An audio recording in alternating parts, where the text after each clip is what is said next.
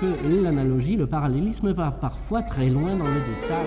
La musique classique est au-delà. C'est l'heure métaclassique avec David Christoffel. Quand on choisit de jouer de la guitare électrique, ce n'est pas forcément pour jouer du Mozart ou du Vivaldi. Mais quand on choisit de jouer de la guitare électrique, on n'est pas non plus tenu de se priver de jouer les musiques d'avant l'électricité.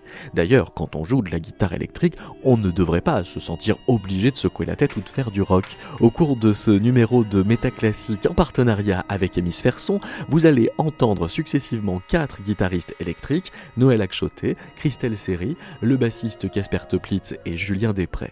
Si leurs univers musicaux sont très caractéristiques et donc très différents les uns des autres, ils ont ceci en commun de désobéir à l'héritage rock de la guitare électrique et de dessiner leur évolution musicale dans une réflexion sur leur instrument.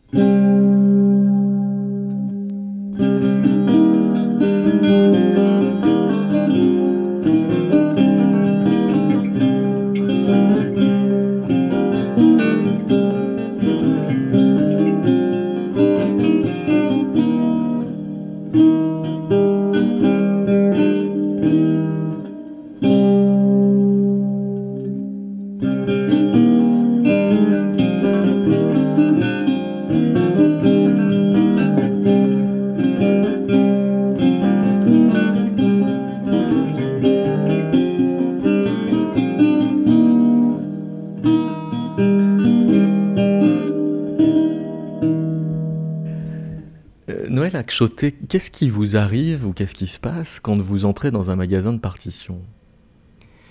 Ah euh, Je vais lier ça. J'ai toujours pensé que la musique était un texte aussi.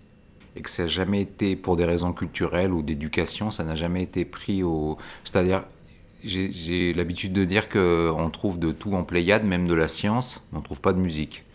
Il n'y a pas Palestrina en édition Pléiade, alors que c'est du texte tout autant. Et que, par exemple, pour la science, je pense que les gens ne lisent pas plus, euh, enfin, le commun des mortels ne lit pas plus la science ou les mathématiques euh, passé à un certain stade. Donc, cette idée que, puisqu'on peut le lire, pourquoi ne pas le lire, justement? Pourquoi ne pas commencer par le lire? Oui. Donc, ça, c'est. Euh, moi, j'ai. Je crois pas au style le style, c'est quelque chose de très accessoire, qui est lié à des époques, mais enfin, ça, ne, altère assez peu le, geste musical profond. Et, moi, ce que je pense, c'est que, notamment euh, dans, notre histoire de, civilisation, qui est quand même très courte, quoi, à l'échelle euh, des autres mutations du vivant, ne serait-ce que ça, par exemple. Enfin, je veux dire, combien de temps il faut pour qu'un tétard devienne un oiseau, un machin, ça prend des centaines de milliers, de, voire des millions. Euh, donc je pense que le geste musical, en fait, depuis le début, il est à peu près le même. Qu'à partir du moment où quelqu'un prend un instrument pour faire un son, son désir, son intention est à peu près la même, quel que soit le cadre, que ce soit l'Église et les, monarchies dans un premier temps, mais enfin bon, ça change pas grand-chose avec le bal, euh, c'est les mêmes fonctions. Donc oui, les questions en fait euh, d'époque sont aussi annexes que les questions de style. Je pense. Et du coup, tout ce qui peut être euh, une forme de trace, alors sachant que dans l'écrit musical, c'est quelque chose qui n'est pas final, c'est euh, ça pour viser d'être joué. Voilà. toute musique est interprétée, par exemple. N'importe, enfin, elle est forcément interprétée. Mais l'interprétation, c'est pas du style. Non, non, c'est la personne. C'est d'ailleurs ce qui met très très longtemps, je pense, à, comprendre quand on, quand on commence et qu'on fait des, un petit peu d'études, quelles que soient les méthodes. Mais enfin, bon, par exemple, les grandes méthodes classiques. Euh, en fait, ces exercices, ils sont faits pour savoir comment on va jouer soi, parce que le fait de jouer, ça sera toujours jamais que soi. Et donc, comment on résout les problèmes, comment on les fait siens. Même si on fait des gammes. Oui, surtout, c'est ça qu'on comprend pas au départ. Parce qu'une gamme, ça sert à rien. Une gamme, c'est un nuancier de de possible dans une orthodoxie, euh, enfin dans une culture X. Mais le, critère pour reconnaître euh, une partition qui donne envie d'aller plus loin, par définition, il ne peut pas y en avoir. C'est le désir. Ouais, et donc ça, ça se définit pas trop? Non, ça se définit pas trop. Il y a quelque chose, tout d'un coup, sur le papier, ça donne envie d'aller d'aller voir comment ça, comment ça vit, comment ça existe et comment soit, qu'est-ce qu'on peut en faire? Et ça, donc, alors ça peut aussi bien être euh, un exercice. Tout à fait. Ouais, Mais une fois de plus, bon, il y a une grande division politique quasiment dans la musique. C'est un moment où on, isole, on sépare le compositeur de l'interprète. ça a un sens dans ce qu'on appelle vraiment le, la musique classique, c'est-à-dire on va dire Beethoven à Schoenberg, quoi, mais qui est une période assez courte en fait, où là c'est tout est écrit, un quatuor de Beethoven, tout est écrit, ça fait sens. Il n'y a pas tellement à discuter, il y a encore de la marge d'interprétation, mais enfin euh, voilà, c'est pensé, ça va de là à là à là. Mais pendant longtemps, toute l'histoire de la musique, et c'est pour ça aussi que je joue moi des musiques anciennes que je considère pas comme étant des musiques classiques, c'est des musiques universelles. C'est euh, une étape de la musique, mais il n'y a pas euh, un madrigal renaissance ou du reggae euh, qui vient de mourir. C'est la même histoire de musique qui se continue avec des latitudes différentes. Mais donc euh, il n'y a aucune raison de ne pas y aller voir et de ne pas voir comment Euh,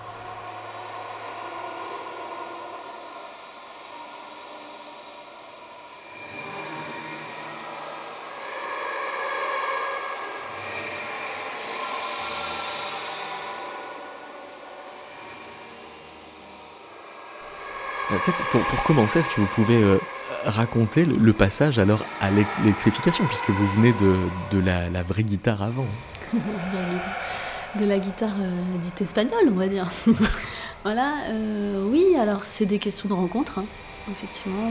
Alors déjà avec la guitare classique espagnole, guitare acoustique, euh, bah là, j'ai un parcours euh, de musicienne classique, mais aussi avec les petites orientations que, propose cet instrument, c'est-à-dire euh, tout, tout, le versant populaire de la guitare, hein, que ce soit aux États-Unis, en Amérique latine, dans le sud de la France.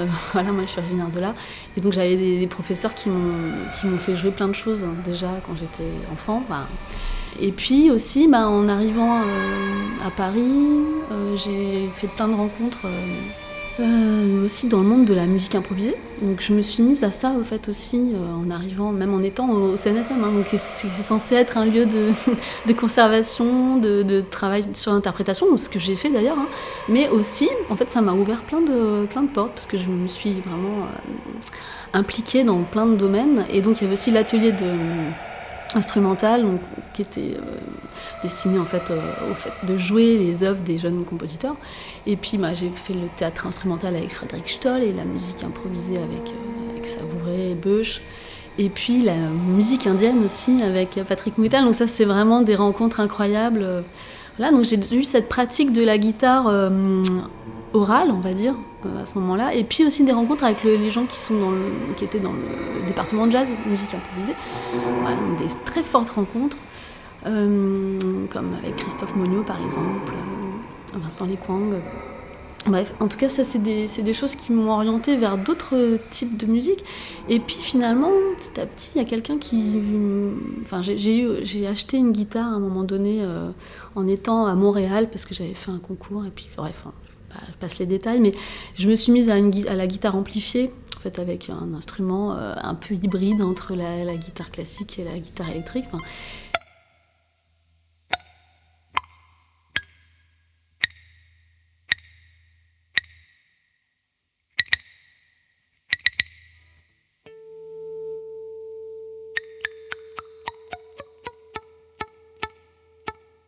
Et c'est comme ça que je me suis mise en fait à cette, guitare électrique. Vraiment euh, de manière empirique, euh, un peu de manière euh, ouais, adolescente en fait, mais tardivement quand même, parce que j'avais déjà un grand parcours de guitare.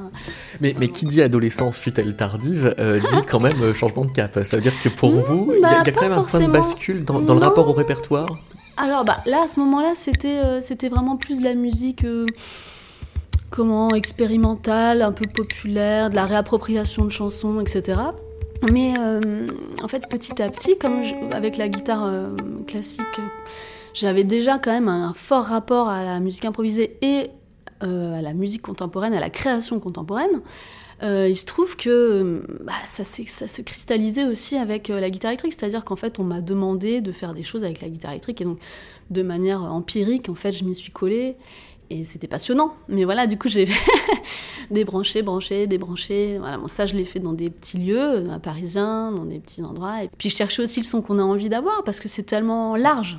C'est tellement vaste, en fait, cet instrument. Voilà, de choisir aussi qu'est-ce que j'ai envie d'avoir comme son avec cet instrument-là. Donc, voilà, je suis partie sur l'ampli à lampe. J'ai vraiment, c'est vraiment ce que j'ai envie d'avoir comme son. Et puis, euh, et puis bah voilà, choisir aussi quelle pédale je, veux, qu'est-ce, que, qu'est-ce qui me convient quoi. Après, c'est vraiment quelque chose de vraiment, c'est dans les sens, de l'ordre des sensations en fait, hein, et puis de, je sais pas ce qu'on a dans l'oreille un peu aussi. Donc euh, là, c'est vrai que moi, pour moi, une guitare de luthier, c'est, c'est plus ça me paraît évident parce que venant de la guitare classique, des instruments quand même de qualité, d'avoir un manche consistant en main, je sais pas si on peut dire ça, mais plutôt qu'un manche de Fender. Enfin voilà, pour moi c'est et puis qu'il y ait une justesse euh, tout le long de, de, la tessiture. Enfin voilà, que je sois pas embêtée par des problèmes. Euh, euh, d'organologie. Enfin, voilà, pour moi, c'était important ça. Après, je peux pas dire que ça soit la façon de faire, mais c'est ma façon en tout cas. Voilà. Alors, le, par exemple, le, choix de, de l'ampli, euh, vous semblez le, qualifier comme un choix de, de, couleur sonore qui vous intéresse, qui vous plaît, euh, qui ne dépend pas tant que ça du répertoire que vous allez investir. C'est-à-dire que vous allez plutôt, au contraire, choisir le répertoire en fonction du son que vous avez envie d'avoir? Ah non, pas du tout. Alors là, disons que moi, j'ai l'impression que ce choix choix-là, c'est comme un choix, on choisit un instrument acoustique, on va, on va, euh, bah, déjà par le passé, moi en fait, euh, je jouais des guitares, euh, enfin je joue toujours d'ailleurs, une guitare Ramirez. Pourquoi? Parce que c'est une guitare qui a, un son incroyable dans les graves, qui a du soutien, et pour tout ce qui est harmonique, son et technique étendue, en fait, il y a une espèce de palette incroyable, du chevalet à la touche, ce sont des, des mondes incroyables. Donc c'est vraiment des guitares que je je sais que ce sont des guitares qui sont pas du tout à la mode aujourd'hui auprès des guitaristes euh, dits classiques. Enfin, voilà. Pour la guitare électrique, j'aurais tendance à dire que c'est aussi ça, c'est qu'à un moment donné, ben, il y a quelque chose qui nous convient intimement et que voilà. Alors c'est vrai que le fait de, de jouer par exemple des répertoires de musique écrite contemporaine euh, où on touche à des choses euh, c'est-à-dire que quand on va dans l'extrême euh, piano, euh, c'est embêtant sur un petit buzz ampli, quoi. On est d'accord. mais euh, bah, je choisis de le faire quand même. Alors, il n'y a pas toujours du buzz. Mais par exemple, je sais qu'un des premiers guitaristes qui s'est coltiné ce genre de répertoire, c'est Claude Pavie, donc avec l'itinéraire. lui, son choix, c'était ampli à transistor, donc il n'y a pas de bruit. voilà, il a vraiment choisi ça, mais voilà, ça se défend, vraiment, ça se défend. Et je, je voilà, c'est juste que bon, bah moi, je préfère ça parce que j'utilise aussi cet instrument dans d'autres domaines que la musique contemporaine et euh, ça me permet de m'exprimer aussi euh, voilà, de manière forte et de, et de travailler aussi cet artisanat qui est nécessaire pour la musique contemporaine. Et ça, c'est vraiment quelque chose que je, voudrais défendre à, fond, même aussi euh, pour les, générations de, de, musiciens actuels. C'est-à-dire que je pense que c'est vraiment important quand on pratique la musique contemporaine, quand on aborde des langages qu'on ne connaît pas encore, euh, c'est important d'avoir une approche organique et personnelle de l'instrument, c'est-à-dire ne pas avoir forcément une partition pour jouer quelque chose, voyez. Parce que c'est comme quand on fait les gammes, quand on fait ses arpèges, quand on travaille l'intonation pour la musique euh, classique. On a besoin de tout ça pour euh, la musique contemporaine. C'est-à-dire qu'on ne peut pas euh, s'approprier des techniques sans les, sans les pratiquer à sa sauce, quoi. ah oui, c'est-à-dire qu'il y a une nécessité de personnaliser les gestes bah avant même que de, par exemple, coller à la partition qu'on nous donne. Oui, c'est parce que, enfin, moi j'ai appris ça en fait en, enfin, je me suis rendu compte de ça en travaillant par exemple la pièce Salut für Cardwell de Helmut Larenmann qui pour moi a changé ma vie parce qu'il y a eu avant et après. C'est-à-dire que c'est une œuvre tellement puissante euh, quand on est interprète, euh, en tout cas guitariste, de, de, de scoltiner ce, langage, c'est vraiment incroyable. C'est-à-dire que on va chercher, on, remet en question complètement ce qu'on qu'on sait faire. Et en même temps, euh, on ne sort pas indemne de cette œuvre.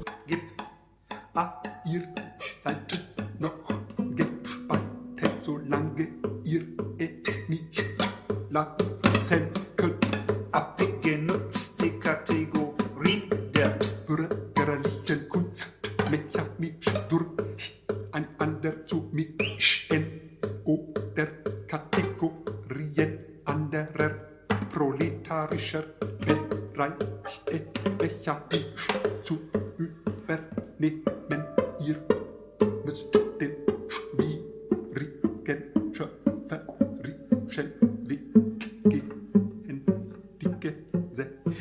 question qu'on s'est posée avec euh, Christelle euh, Seri sur euh, la guitare électrique, Ouais. c'est de se dire que euh, c'est un instrument qui souffrait en quelque sorte d'un déterminisme stylistique qui est, celui du rock et, et économique aussi. Ouais. c'est pour ça que ça a été le rock est venu. C'est-à-dire? Ben, C'est-à-dire que, bon, en, en gros, Fender, Fender, il fait pas de musique. Il bidouille des radios, il fait de l'électronique dans son garage et, et il veut inventer un instrument euh, populaire. Bon, la musique qu'il écoute, c'est la country. Et lui, il est très rationnel. Il essaye de faire une guitare où il y ait le moins de, de manip. Faut qu'il y ait 80 points de montage euh, pour fabriquer une guitare, quoi. Et puis il arrive à faire un instrument qui est de l'ordre de, de, l'ustensile ménager. Enfin, c'est l'époque où il y a les premières voitures, un certain type de voitures américaines, le toaster, le frigidaire, le- Oui, il y a l'idée, on pourrait do it yourself, quoi. On pourrait vraiment le faire soi-même. voilà. Et, et ça fait que le rock arrive. Parce que n'importe qui peut en avoir. Et le fait que n'importe qui puisse en acheter une de guitare, et que c'est fait pour que n'importe qui en achète une, crée une musique. Oui, il y a un déterminisme, mais c'est c'est- c'est grâce à ça, c'est ça la chance, c'est qu'il n'y a pas cette orthodoxie en fait. Ça a été un ustensile, un, un- un- un outil électroménager quoi. Oui, mais alors précisément, ça aurait dû donner euh, des pratiques beaucoup plus variées. Il ne devrait pas y avoir cette espèce euh, de, de chape de plomb rock'n'roll qui pèse sur l'instrument. Ça aurait dû être dès le début quelque chose pour jouer du palestrina en- bien. Ah oui, oui. euh, oui, mais alors le monde classique est. est- c'est compliqué, euh, c'était peut-être pas le moment, il y a quelques tentatives, mais par Parce exemple, que les- Ferrari détestait la guitare électrique euh, dans le classique, il trouvait ça horrible, Ah oui, alors pourquoi justement? Il savait pas quoi en faire. Il y a deux instruments qu'il supportait pas, c'était la flûte et, la, Et la guitare électrique. Et un peu la harpe, mais bon, la harpe on voit pourquoi, parce que c'est quand même difficile d'en sortir, mais mais euh, il n'y a pas eu, je sais pas, il n'y a pas eu le musicien qui a fait que, par exemple, dans les tentatives, le- que ça soit chez, chez Brewer, chez Takemitsu, des trucs comme ça, euh, en musique expérimentale, euh, je sais pas, les Fred Fries, ces gens comme ça, ont fait des choses, beaucoup, ont été beaucoup plus loin avec l'instrument, quoi. Il n'y a pas forcément besoin d'un compositeur pour ça. Oui. euh, voilà. Euh, et donc, ça, ça, ça a toujours été très anecdotique. euh, c'est, c'est, ça n'a pas été inclus dans la musique classique. Et donc, bah oui, le, le, le rock, c'était peut-être la. C'est quand même, je sais pas pourquoi il y a cette alchimie qui fait que les gamins, ils voulaient une guitare pour. Pour accrocher les filles, pour être vus, pour... il y avait quelque chose comme ça, il y a toute une... Mais pourquoi ça a été la guitare? Ça aurait pu être le basson. Non. Ah, c'est super euh, excitant le basson. Ouais. Ou alors c'est moi qui. Non, non, non, mais c'est un autre... euh, Ouais, ouais. C'est un autre fantasme. Ouais, ouais. Non, je sais pas, il y a. Bah, euh, il y a, si, il y a quand même cette chose, c'est que le fait, c'est n'importe qui peut en faire, et d'ailleurs n'importe qui en a fait. Oui. Je pense qu'il y a un fantasme de. Enfin, les- le groupe de rock, c'est pas des gens qui savent jouer de la musique, forcément, c'est pas ça le but. Le but, c'est de se mettre ensemble et de faire un truc et qui marche, et que tout d'un coup, on se retrouve. euh, et que quand même, ça fait de la musique. Alors. euh, non, il y avait un, un vrai, je pense, un vrai fantasme de, de- de- du, mais comme euh, ce qu'on appelle le, enfin, Oui, mais du ukulélé, ça fait pas le même effet. Alors que, bah oui. bah parce que ça fait pas le même, euh, Pourtant, c'est pas le même son, plus on joue pas la même musique, oui. Bon, après, il y a certains endroits où dans, dans les, mu- bah, dans les musiques sud-américaines, là où il y a tout, Ouais. euh, chez les Mexicains, on va trouver des trucs où c'est pas forcément du ukulélé, mais c'est proche. Non, je pense qu'il y a ce fantasme-là du fait que bon, ça fait longtemps que c'est pas le piano, par exemple, qui représente euh, Enfin, même, je veux dire, c'est quoi? C'est Elton John, c'est le dernier, il commence à fatiguer, euh, c'est les derniers euh, rockers à piano. euh, Ouais, c'est vrai. voilà. Depuis, mais quasiment pas. bon, il y en a peut-être qui, qui jouent du piano comme ça, mais. Il y a Patrick Bruel. Oui. Mais il joue de la guitare aussi. Ouais, c'est vrai. Oui, c'est vrai. Non, je sais pas, je pense que c'était ça, c'est l'objet, c'est vraiment. Ça continue, je veux dire, c'est quand même. C'est un instrument qu'il y a besoin de rien pour ça. Pour en avoir. D'abord, ça s'achète n'importe où, c'est pas cher. C'est plus compliqué un violoncelle déjà. Puis c'est euh, pour sortir un son à peu près correct. Alors qu'une guitare, c'est pas fait pour être. euh, c'est pas fait pour. c'est- Ça fait, ça fait un son de guitare à peu près euh, tout de suite, quoi. Mm. Bon, il faut un petit peu apprendre trois trucs, mais on peut quand même apprendre trois, quatre accords et on arrivera à, à commencer quelque chose. C'est pas vrai des autres instruments, quoi. Hmm. C'est pas vrai de quelqu'un qui joue de la clarinette, c'est pénible euh, au, au début. Enfin, ça peut être. Moi, j'ai cette image. Il y a de... Là où je vivais à Paris, il y avait. Il y a un grand ensemble de bâtiments et il y a un gamin qui jouait du saxophone alto. Il le foutait sur le balcon dehors, les parents. Le dimanche, il y avait une heure de... où tout le quartier était. et devait subir ce que les parents ne voulaient pas subir euh,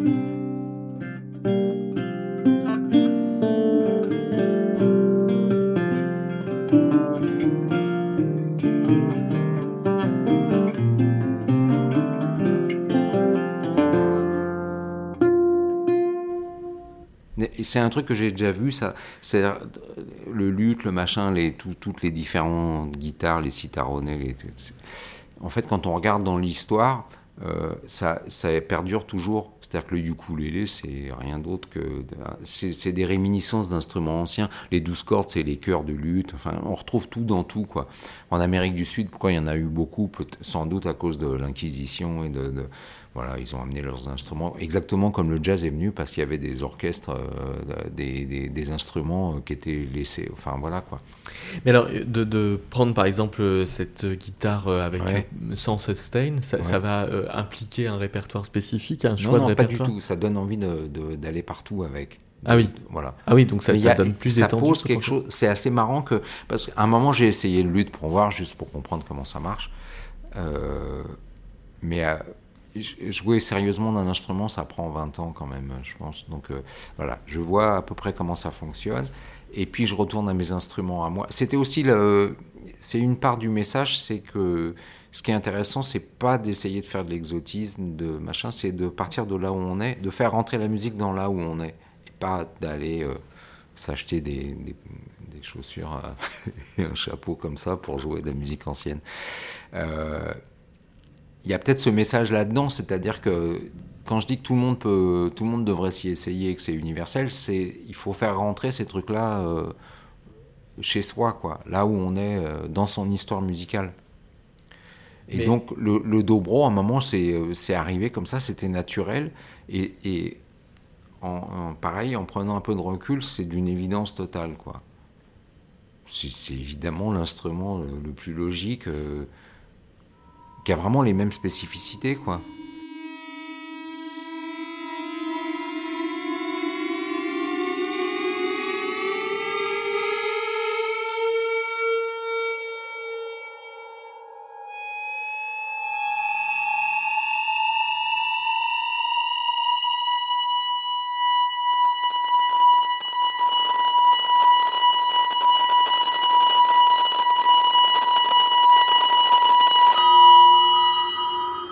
Parce qu'on pourrait se demander, c'est pas justement parce qu'il y a un déterminisme lourd sur cet instrument que euh, l'envie de diffracter est encore plus grande.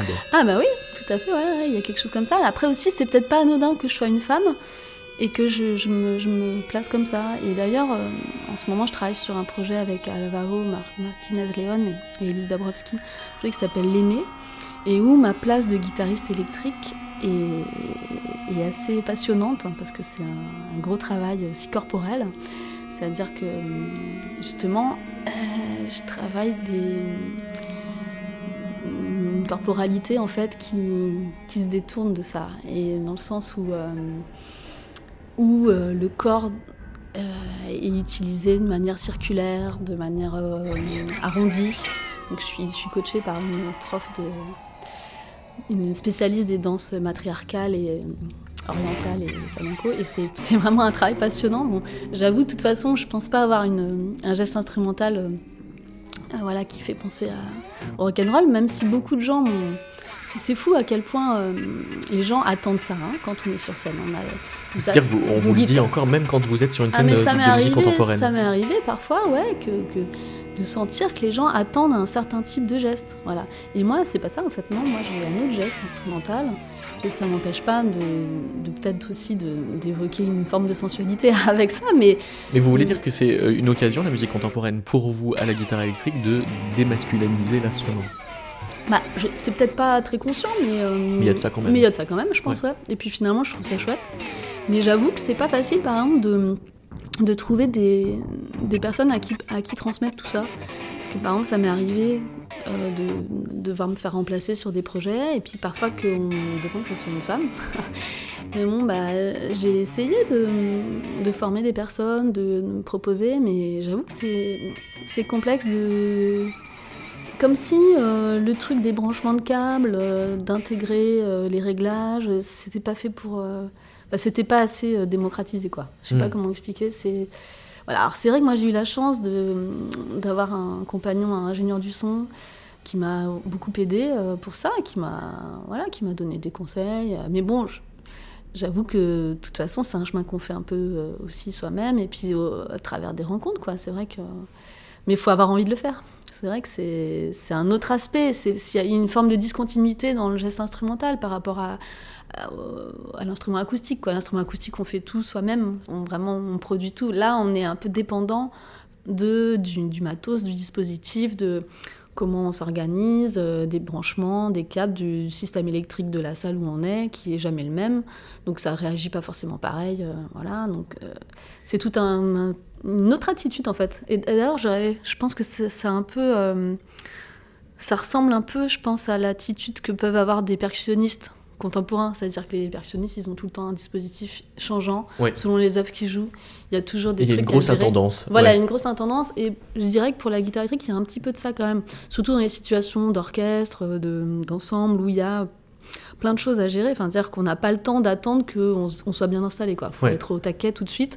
Et, euh, et donc, c'est aussi un savoir-faire qu'il faut euh, fabriquer, quoi, parce que c'est et qu'est-ce que vous pensez alors du, répertoire? C'est-à-dire qu'il colporte euh, les, les, compositrices et compositeurs contemporains qui composent pour la guitare, euh, sont toujours pris dans ce déterminisme rock? Alors, bah, alors, ce qu'il y a, c'est qu'il y a, il y a ce, monsieur incroyable, Fausto Romitelli, qui, a, a vraiment, qui est un des premiers à avoir utilisé l'instrument amplifié dans, dans ses œuvres voilà, contemporaines avec instrument classique. Alors lui, pour le coup, il avait vraiment la double culture musicale. Hein. C'est vraiment, il, ne faisait pas semblant de connaître le rock and roll. C'est vraiment, euh, même au niveau du son, la façon de, voilà, de percevoir ça, même du volume sonore, mais ce qui est incroyable, ce qui est formidable, c'est qu'il a, par les instruments amplifiés, enfin les instruments, en tout cas basse et guitare électrique, c'est les instruments qui, déterminent l'orchestration du reste de l'ensemble. voyez et ça, c'est quelque chose qui est, fabuleux. Moi, j'ai eu la chance de jouer euh, toutes ces œuvres, mais notamment euh, dernièrement un, Index of Metals qu'on a joué plusieurs fois avec euh, l'ensemble Miroir étendu et avec mon partenaire Olivier Lété à la basse. Et c'est vraiment c'est vraiment une œuvre dont on ne se lasse pas quoi quand on la joue. la joue enfin, à chaque fois qu'on la joue, et on se faisait la réflexion avec euh, mon collègue, on est vraiment.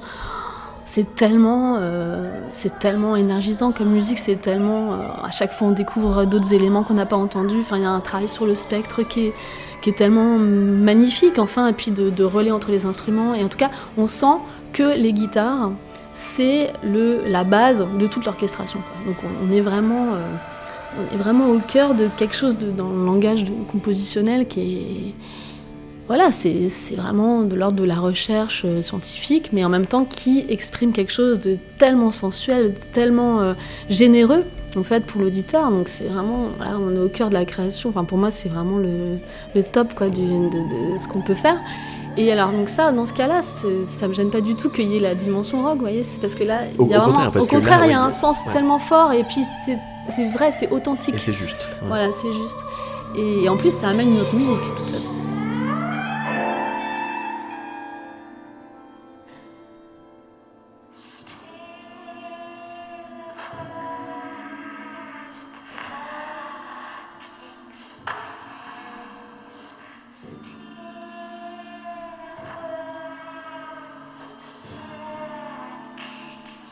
Bah, et puis la guitare électrique, ça permet aussi euh, plus de sustain qu'une guitare acoustique. Quoi. Donc euh, c'est vrai que pour tout ce qui est vocal, ça s'y prête bien.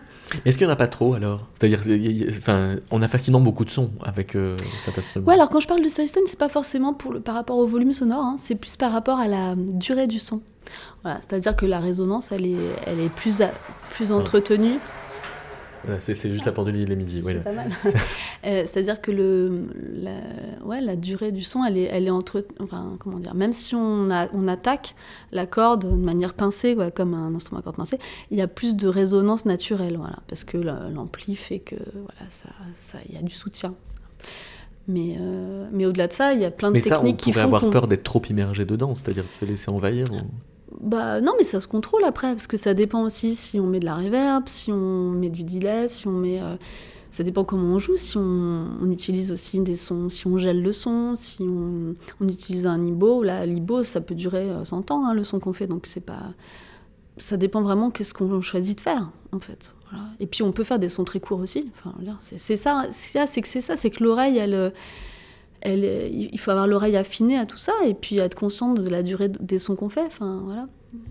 C'est pas qu'une usine à drones. bah, euh, ça peut, mais, mais on, peut, on peut choisir euh, ouais, de faire des drones euh, différents.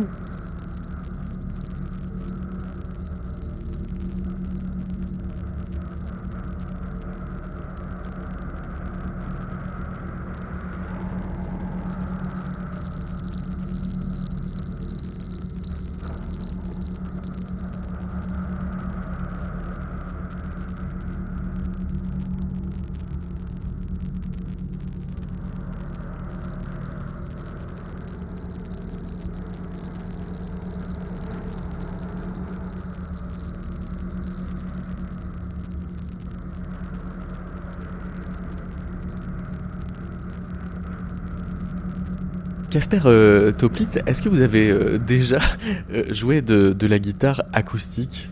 Ah non, jamais. Non, j'ai jamais joué, mais j'ai même quasiment pas joué de guitare. La, guitare, c'était un truc au début, et puis très vite, je me suis aperçu que ça m'allait pas du tout. Donc direct la basse. Donc c'est la basse. Enfin, c'est-à-dire que au départ, j'avais comme beaucoup de gens une guitare, parce que tout le monde à 17 ans a une guitare, je pense. en tout cas, avait. Et ça marchait pas du tout. Genre, je, je comprenais rien. Et puis un jour, j'ai pris une basse, et la réaction c'était mais pourquoi on me l'a pas dit plus tôt? Et alors, ça veut dire de, régler euh, l'instrument et l'ampli en même temps? Enfin, comment, euh, à partir de là, commence à se négocier la, question du timbre, de, la couleur? Euh, bah, L'ampli, plus maintenant, puisque maintenant je joue plus avec ampli du tout, pour des raisons pratiques aussi, mais pour des raisons de couleur sonore aussi.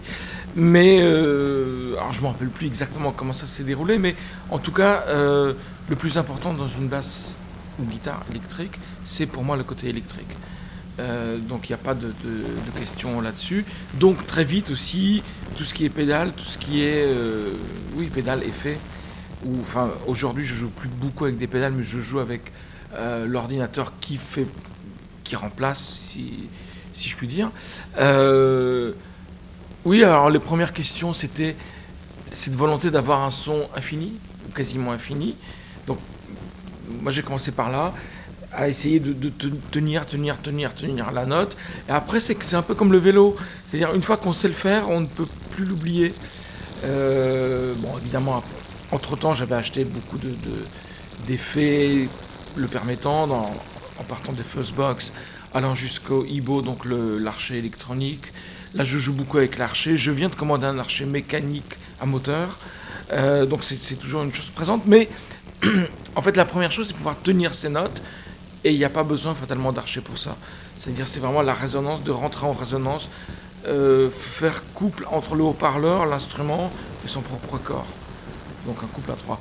Euh, voilà, pour ce qui est de, de l'ampli, moi c'est comme je disais, je joue plus avec ampli pour différentes raisons, pour des raisons de poids aussi, de, portabilité, et aussi parce que je suis pas fanat de la couleur de l'ampli. Euh, donc aujourd'hui, moi je joue toujours sur sono. Ok. Et alors, euh, en fait, toute la question de, de, l'émission et qui se pose euh, à, tous les musiciens qu'on reçoit là, c'est de savoir où finit euh, le réglage technique, où commence la recherche musicale. On a l'impression que vous êtes toujours un peu en train de bidouiller pour rechercher la, couleur ou euh, finalement pas tant que ça? C'est-à-dire que ça se règle une bonne fois pour toutes et puis après commence la musique? Non, ça se règle pas une fois pour toutes. Enfin, il y a. Comment dire bah, Pour moi, la question de la composition, elle est un peu différente. C'est-à-dire que je. J'essaye de. En tout cas, de ne pas trop composer sur l'instrument. C'est-à-dire toutes ces images qu'on a de compositeurs assis au piano, je pense que c'est une supercherie, que c'est pour la photo justement. Euh, on compose en dehors de l'instrument, enfin en tout cas moi, le plus possible. Après il y a toujours des exceptions, toujours des, choses, mais j'écris en dehors de l'instrument et après, alors c'est pas une couleur une fois pour toutes, puisque selon les pièces, on cherche des couleurs différentes, des choses différentes. Comme un peintre, il dit, sauf si c'est clin, il dit pas bah, je vais faire du bleu et voilà quoi. Euh, mais euh, là, on va dire le travail sur le timbre, il vient après, il, vient après, une fois que la composition est faite. Mmh. Il vient dans, dans, ce désir de, euh, de trouver les outils adéquats pour dire ce dire, pour montrer, pour donner à entendre ce qu'on a imaginé. Donc l'idée précède. Euh, ah, pour moi, toujours. Toujours. Vous êtes un aristotélicien. On peut dire comme ça. Dans, la basse électrique.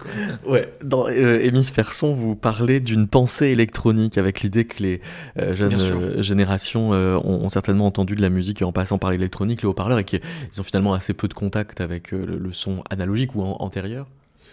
Bah analogique, je sais pas, mais acoustique certainement. Ouais. Euh bah oui, mais je pense que c'est pas. Enfin, je dis les jeunes générations pour le dire plus vite, mais en fait, je pense que tous aujourd'hui, enfin, il n'y a plus, il n'y a plus aujourd'hui de personnes vivantes ayant entendu plus de musique acoustique, même un chef d'orchestre, même, euh, même, enfin, même un, pianiste classique. Je pense. Je veux dire, il suffit d'aller faire des courses euh, au supermarché, on a toujours des haut-parleurs. Et le haut-parleur change de son, bien sûr, dans sa propagation, dans son rayonnement et donc dans, dans son écoute. Mais en quoi ça fait une pensée électronique? Bah parce qu'on bah, alors la pensée électronique c'est pas que le haut-parleur mais aussi c'est parce que ça change le timbre. Donc il y a une euh, la première chose c'est oui c'est que ça fait un timbre plus tranchant. Moi je suis vraiment un, un fanat si je puis dire de euh, du son digital que je trouve beaucoup plus tranchant beaucoup plus beau parce que tranchant. Ce que, ce que je disais, moi je préfère les, les distorsions, alors que j'adore les vieilles fuzz, ça c'est un truc de, guitare, de basse, J'en ai une, une, tonne à la maison que je collectionne, j'arrête pas d'en acheter, sachant très bien que je vais jamais les, les amener sur scène ni les utiliser, mais bon, c'est du fétichisme ça. Mais, euh, mais disons, je préfère les, vraiment les distorsions euh, digitales qui sont beaucoup plus tranchantes, beaucoup plus dures. Parce que si on veut une distorsion, c'est pour avoir un son dur.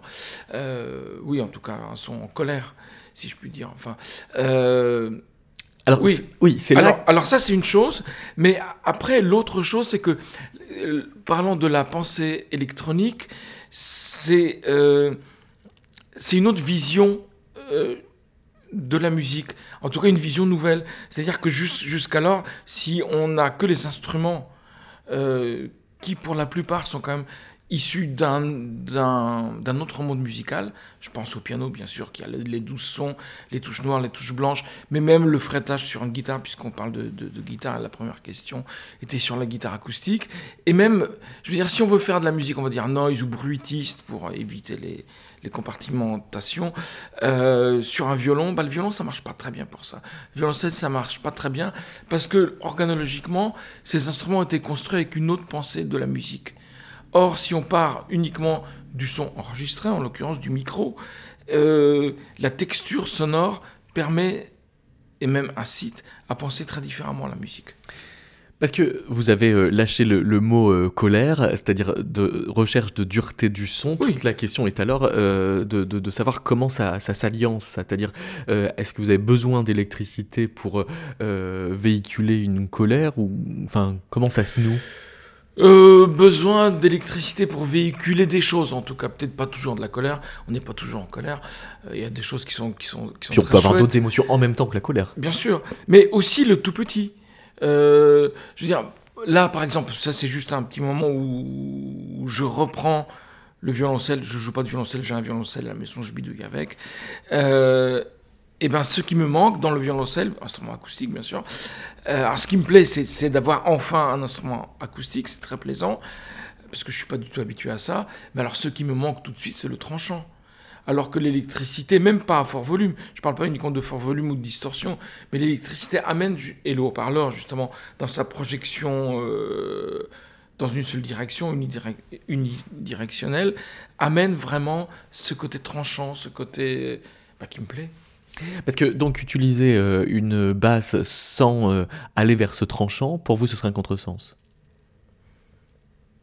Oui, c'est possible. même même s'il y a des choses que j'adore sur la contrebasse, qui est typiquement, enfin c'est, vraiment le, cousin de la basse, ou la, la basse est le cousin de la contrebasse, et qui est acoustique, il y a des choses qui sont très belles, mais en fait ça m'attire pas. quoi. Et même, même la guitare basse, elle est euh, acoustique, pardon, ça me alors je pense qu'il y a un potentiel énorme là-dedans, mais ça m'attire pas du tout. Non, c'est vraiment l'instrument électrique. Je préfère, enfin, je veux dire, je me verrais beaucoup plus faire un, concert avec, avec uniquement les pédales d'effet qu'avec juste la basse sans, sans l'électricité. Même si j'aime bien, dans certains, dans certains cas, finir les concerts par le fait de jouer uniquement acoustiquement de la basse électrique. C'est-à-dire de couper vraiment le volume et de finir en acoustique dans ce... Parce que l'électricité, ça amène pas que le plus, ça amène beaucoup le moins. C'est-à-dire ça amène le fait de pouvoir écouter des choses toutes petites. Alors, on arrive donc à, ce paradoxe, c'est que en route dans la recherche du, tranchant, euh, vous euh, rencontrez la complicité avec des compositeurs minimalistes. Bah, la rencontre, je la cherche. Oui, mais enfin, le minimalisme, euh, ah, évidemment, j'imagine que vous parlez d'Eliane Radig ou de, compositeurs comme ça. Euh, c'est plus des. Alors, pour moi, c'est pas des compositeurs minimalistes. D'ailleurs, ce que, ce que je dis et que peu de gens comprennent, mais enfin, c'est pas grave, c'est que Eliane Radig, par exemple, est pour moi une compositrice de musique noise puisque justement il n'y a plus, et électronique certainement, il ne faut pas oublier qu'avant de commencer à composer pour des instruments ce qu'elle a composé, ce qu'elle a commencé pardon pour moi.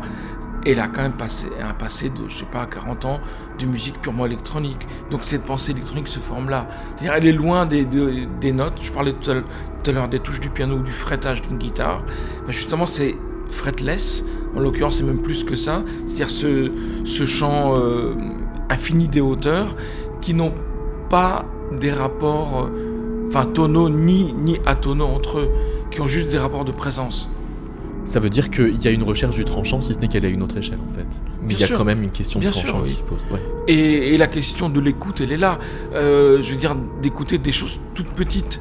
Euh, je veux dire, sur un, sur un piano, et même une guitare, ou même, ou même un, instrument traditionnel comme le violon, donc qui est euh, à manche lisse.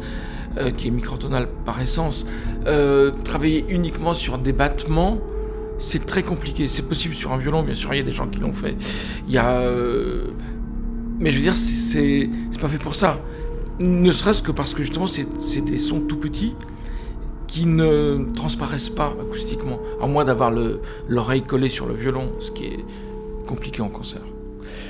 Gaspard Toplitz, vous expliquait dans Émissaire Son euh, à, Michel euh, Tosi que euh, le choix de, jouer assis, il est en quelque sorte en rupture avec une espèce de, folklore qui pèse sur la guitare électrique oui, bien sûr. Bah, la guitare électrique, c'est vraiment le, pour moi l'instrument du folklore de la deuxième moitié du XXe siècle. Et en fait, c'est venu à un moment, bon, j'ai découvert entre guillemets le laptop, enfin la musique électronique pure je dis électronique pure pour préciser que je n'ai jamais employé de, de soundfiles, de, de, je n'ai jamais enregistré, je n'ai jamais participé à la musique acousmatique euh, au sens euh, GRM, c'est-à-dire enregistrer des choses, trafiquer le son, aller chercher des sons dans, dans le monde. Pour moi, la musique électronique, c'est, enfin, telle que je l'utilise moi, euh, telle que je la pratique moi, c'est vraiment produire le son, c'est-à-dire Enfin, si on voulait faire historiquement, c'est l'école de Cologne, beaucoup plus que l'école de Paris. Voilà. Euh, Donc c'est plus euh, Stockhausen que Pierre Schaeffer. C'est beaucoup plus Stockhausen que Pierre Schaeffer, oui, bien sûr. Euh, mais donc, à un moment, j'avais découvert ça, donc je m'étais acheté un laptop, j'avais découvert Max MSP, donc le logiciel qui permet, avec lequel je travaille encore aujourd'hui. et puis au bout de... Donc j'avais arrêté la basse, et c'était vraiment au passage du siècle. Et du coup, j'ai décidé d'arrêter la basse, fasciné par euh, cette nouvelle porte qui s'ouvrait. Et puis quelques deux ans plus tard, je me suis dit, bah, c'est un peu dommage parce que j'ai passé tant de temps à travailler les gammes, travailler le truc, enfin le, le, doigté, à me sentir à l'aise en fait avec ce, ce, bout de bois avec les cordes tendues dessus. Et je me suis dit, c'est un peu dommage de laisser tomber. Donc euh, j'ai décidé d'y revenir. Mais pour marquer le coup, d'une part, je me suis fait faire une basse sur mesure qui permet d'aller plus grave et plus aigu, qui permet d'en jouer à l'archer, qui, enfin, euh, voilà. Euh, plus d'autres euh, améliorations, on va dire. Mais aussi, je voulais rompre avec cette figure du guitariste debout, les jambes écartées, en train de jouer les, les power chords. Et, donc, et donc, elle était pensée dès le début pour en jouer assis et un peu à la manière d'un d'un violoncelle avec le manche qui pointe vers le haut. Donc en, en fait, c'est comme si l'instrument appelait de dépasser euh, son cliché rock. Bah, C'était la volonté en tout cas, oui. Ouais. Pourquoi? Parce Bah. qu'il y avait un risque d'enfermement? Non, parce que ça me paraissait vieillot déjà. Je veux dire, et, et aussi cette histoire de, de la guitare électrique, c'est quand même, euh, enfin, sorti du rock au sens large. Hein. C'est pas, pas forcément du rock and roll, mais je vois très peu de choses euh, où cet instrument ait existé. Et encore aujourd'hui, je veux dire, quand, on parle de guitare, alors qu'on est en, en 21 quand même, euh, quand on parle de guitare électrique, les images qui viennent en tête, c'est des gens qui viennent quand même plus ou moins du rock. Les, les, que ce soit les, virtuoses ou les, les nouvelles écritures, nouvelles, nouveaux emplois, si je puis dire, de la guitare électrique, c'est quand même toujours avec une image très rock. Je veux dire, en parlant de virtuose, on parler de Steve Vai, et il y a encore je, je ne sais quel, j'ai oublié le nom du compositeur, qui a écrit un concerto avec guitare électrique et c'est Steve Vai qui la joue. Ou alors si on euh, va du côté des nouvelles sonorités, on va penser à Tom Morello, donc le guitariste de Rage Against the Machine. Euh, je veux dire, ça se passe là-bas, quoi. C'est et je pense pas que ce soit un instrument qui ait trouvé sa voie dans la musique contemporaine, dans la musique d'écriture, si je puis dire.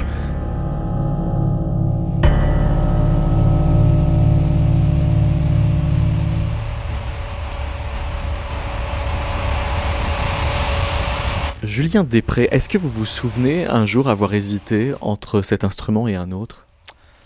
Pas vraiment, parce que j'ai commencé la musique assez tard, enfin, façon de parler, quand j'avais 16 ans, et j'étais en bas de mon bâtiment, en banlieue, et il y avait une guitare qui tournait dans le groupe d'amis que j'avais, et elle m'est tombée un peu dans les mains comme ça, et voilà, j'ai commencé à jouer de la guitare comme ça.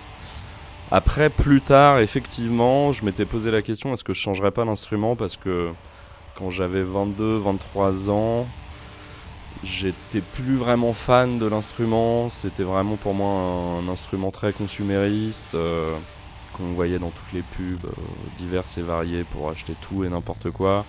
On entendait aussi tout le temps les mêmes phrases musicales euh, avec la guitare, que ça soit de la guitare jazz ou du rock ou tout ce qu'on veut. Du coup, j'avais vraiment envie de faire autre chose et je me suis dit, mais bon, en même temps, j'ai déjà commencé la musique assez tard, je vais pas me relancer dans l'apprentissage d'un nouvel instrument. Du coup, j'ai plutôt pris la décision de- d'en faire autre chose, de trouver une manière de la jouer ou qui ressemblait plus forcément à de la guitare. Du coup, Mais ça, c'était archi euh, délibéré Enfin, ça s'est fait petit à petit. ouais, même. par euh, une suite de tests, de... Bah, par une suite de. J'étais vraiment euh, embêté par la guitare, ça me plaisait plus. Du coup, j'étais coincé entre jouer d'un instrument qui me plaisait pas tant que ça, et puis de l'autre côté, de pas de sentir que j'avais pas vraiment le temps de rentrer dans un nouvel apprentissage. Et j'ai suivi une formation de musique improvisée avec Patricio Villarroel euh, au conservatoire euh, de hier, dans le 91. Et lui, son discours était toujours de dire, au-delà de ce que vous faites, imitez jamais les gens, mais trouvez ce que vous, vous avez envie de faire et comment vous, vous avez envie d'utiliser les choses. Et en fait, je me suis lancé là-dedans. Et du coup, c'est à partir de ce moment-là où j'ai commencé à développer un jeu plus aussi avec les pieds, où je me sers des pédales de guitare comme vraiment des vrais instruments et pas des choses qui euh, ajoutent de l'effet à un son, mais qui sont vraiment des instruments euh, en eux-mêmes. Et, euh, et je cherchais vraiment quelque chose qui me faisait sortir de, de la guitare d'une certaine manière, mais tout en continuant à la jouer aussi, quoi. C'était un peu la, la complexité du truc. Mais donc sortir de la guitare, ça veut dire de, de sortir euh, de certains stéréotypes stylistiques, lesquels? Euh, bah, certains stéréotypes stylistiques à cette époque-là, pour moi, c'était toutes les, les phrases clichés de rock, tout le. Comment dire euh, le, L'environnement technique et geek de la guitare, c'est un truc qui m'a jamais plu. J'aime pas ça. Je suis pas du tout fétichiste de l'instrument. J'ai deux guitares électriques et j'en ai deux seulement depuis trois ans. Sinon, pendant 15 ans, j'en ai toujours eu qu'une seule. Je... Du coup, sortir de la guitare aussi dans le sens de, ouais, dans le sens esthétique, mais aussi vraiment dans le sens euh, physique. Tout simplement de dire bon bah j'ai une guitare entre les mains, comment je peux faire pour en sortir?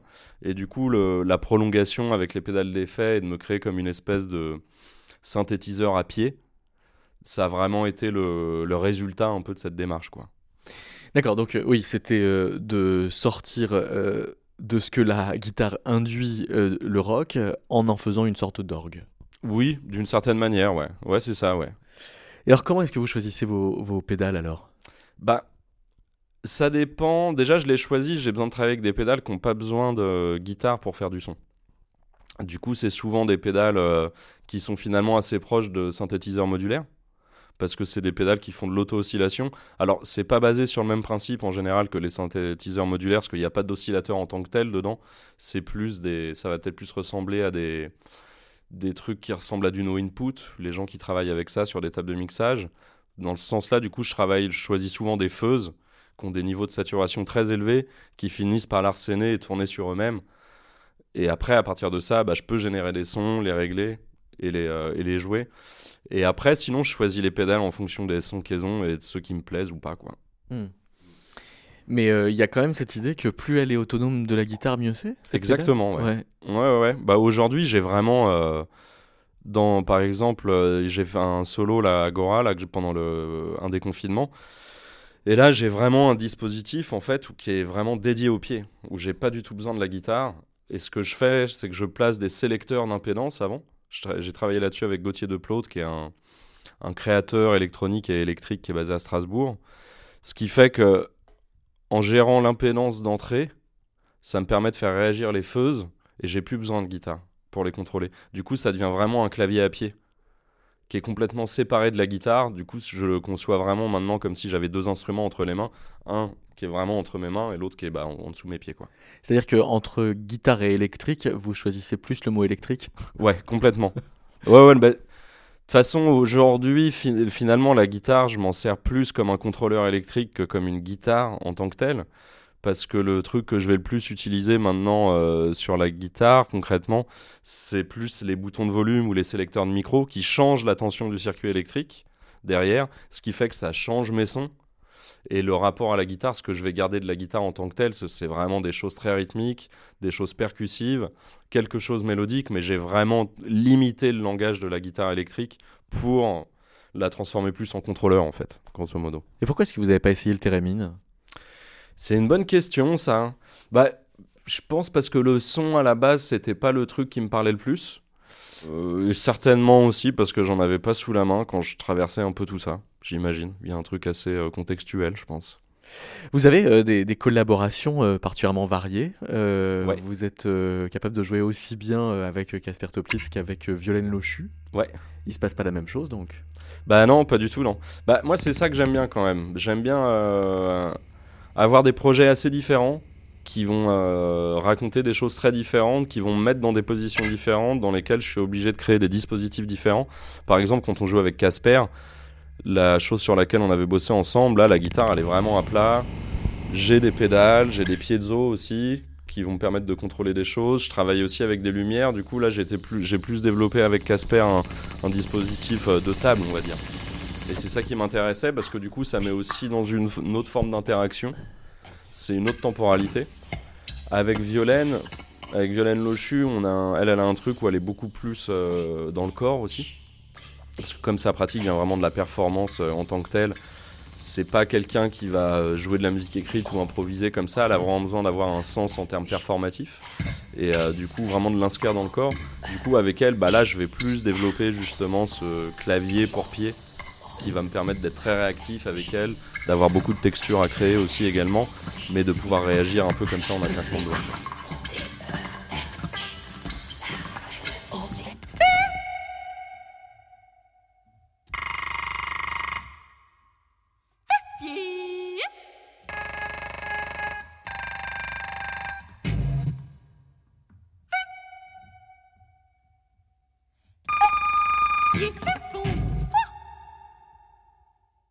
toute façon, plus j'avance aujourd'hui, plus je me dirige vers l'électricité. Là, je commence à, à, faire de la recherche pour un nouveau projet qui verra le jour en 2023, je pense. Et je vais travailler avec des arcs électriques miniatures. Et l'idée, en fait, bah, c'est vraiment de travailler la matière électrique directement, qui pour moi, finalement, est complètement dans la continuité de mon travail. C'est quoi des arcs électriques? Alors les arcs électriques, c'est un peu euh, l'arc électrique le plus connu, c'est la foudre, le tonnerre. Ça, c'est un arc électrique. C'est un, courant électrique qui va se former, par exemple, euh, dans le ciel euh, à travers des différences de température. Ça va créer une tension. Une fois que, ce courant électrique il existe, il va se mettre à ioniser toute l'atmosphère qui est autour de lui pour pouvoir se déplacer. Comme ça. Donc l'idée, c'est de travailler avec ça, mais de le reproduire dans vraiment l'endroit du petit, toujours avec la même personne, Gauthier de Plaude, avec qui j'ai travaillé sur les sélecteurs d'impédance. Et euh, du coup, bah, c'est vraiment de jouer avec l'électricité en tant que telle qu'on va voir et qu'on va entendre sur des distances assez courtes, hein, sur 3-4 cm. Et, euh, et, du coup, pour moi, l'idée de ce projet, c'est vraiment de. C'est comme si je prenais mes pédales, que j'enlevais la boîte et que je gardais que, que l'attention, en fait. C'est-à-dire que euh, porter l'attention sur ce que le son permet de contrôler l'électricité, c'est aussi une manière de perdre le contrôle sur le son. D'une certaine manière, oui, mais en même temps, avec les pédales que j'ai, je contrôle le son maintenant euh, très précisément quand même. Mais c'est quoi l'effet formel que ça produit sur ce qu'on entend? C'est-à-dire l'effet formel? Euh, bah, C'est-à-dire de porter son attention sur la tension électrique euh, produite davantage que sur le résultat sonore. Qu'est-ce que ça produit esthétiquement ou musicalement sur le résultat sonore? Bah ça... Moi, il y a un truc qui m'a justement sur le... moi je suis toujours été très attaché à la forme depuis euh, j'ai je pense qu'avoir une grosse sensibilité euh, à cet endroit-là. Et c'est une chose dans la... de laquelle j'ai voulu aussi sortir. Parce qu'il y a un moment donné je me sentais un peu trop enfermé dedans. Du coup de travailler avec la matière électrique en tant que telle et de pas être forcément dans le contrôle absolu de la chose. C'est bien une façon de se déprendre de la grammaire. Exactement. Du coup il y a aussi euh, ça donne un côté sculptural qui m'intéresse aussi. Et du coup, moi, je vais être aussi surpris par les propres jaillissements de cette électricité.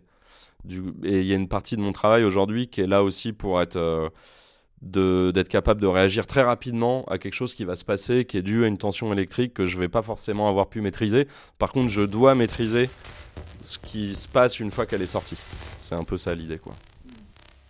Et il se passe quoi?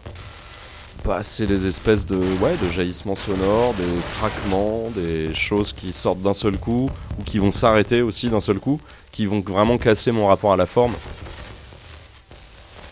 Et vous, vous vous sentez électrisé? Euh, ouais, d'une certaine manière, ouais, j'imagine. en fait, c'est quoi électriser? Du coup, j'imagine que ce mot-là euh, a pris de l'épaisseur pour vous à force. Euh, ouais, bah électriser. Euh... Ah, je saurais pas dire, franchement. Je sais pas si je me sens électrisé. Au final, j'imagine, c'est souvent ce qu'on me dit. Waouh, t'es électrique parce que je fais un truc qui est assez, euh, assez dynamique, quoi. Mais euh, pour moi, s'il y avait un truc, ce qui m'intéresse un peu dans le courant électrique, on va dire de manière conceptuelle, c'est. Euh, grosso modo, du coup, quand un arc électrique il se crée dans la nature, par exemple comme l'orage, une fois qu'il s'est créé, pour se déplacer, il ionise donc l'atmosphère qui est autour de lui. Coup, euh, tout est neutralisé, tous les ions ils sont neutres. Euh. Et en fait, on peut juste voir son déplacement. On peut pas voir d'où il vient, on peut pas voir où il va. Et grosso modo, je pense que ce qui m'intéresse dans l'électricité, c'est aussi ce truc-là, parce que je trouve qu'il y a un truc assez similaire avec ma musique. Moi, je suis toujours à la recherche de l'attention, mais sans narration. Donc, c'est de toujours trouver comment on fait pour qu'il y ait toujours de l'attention, elle soit tout le temps là, qu'elle redescende jamais, et en même temps sans raconter une histoire sans, être dans une dramaturgie narrative ou quelque chose comme ça. Du coup, bah, après, l'enjeu, c'est de trouver les techniques pour que l'attention ne retombe jamais. Alors, bah, du coup, des fois, ça veut dire qu'il faut beaucoup de son, mais en même temps, plus, plus, plus, au bout d'un moment, ça fait moins. Du coup, l'attention, elle disparaît. Du coup, il s'agit d'enlever des choses. Du coup, bah, des fois, en fait, c'est le silence qui va permettre de garder l'attention. Et une grosse partie de mon travail, à mon avis, c'est ça qui est électrique ou électrisé. C'est vraiment cette idée-là. C'est d'avoir une tension qui se déplace en permanence pour jamais retomber et du coup de toujours poser la question pour que l'attention elle s'affaiblisse jamais, grosso modo. Mais comment euh, vous vous l'expliquez, le, refus de drame, euh, qui se euh, passe rien qui ne puisse être accusé par une histoire ou par la formation d'une narration? C'est justement parce qu'il manquerait le mouvement? Ouais, il manquerait le mouvement, c'est aussi pour moi dans le rapport au public. Dans le sens où euh, moi quand je vais voir des choses j'aime bien qu'on me raconte pas des histoires. S'il y a des histoires à me raconter je préfère moi me les raconter. Je suis pas dans une démarche pédagogique vis-à-vis de ce que je fais. Je dis pas aux gens ce que je fais ça veut dire ça ou ça veut dire ça. Moi je crée quelque chose je crée une tension qui est le point de départ de l'imaginaire. Par contre l'imaginaire que ça va développer c'est pas à moi de mettre des mots dessus c'est vraiment aux, aux gens qui l'écoutent et qui le prennent est-ce que, euh, à, poursuivre euh, ces arcs électriques, alors vous pourriez euh, arrêter d'être guitariste? Ouais, complètement, ouais. Mais je, le, je me considère plus vraiment comme guitariste déjà, de toute façon, aujourd'hui.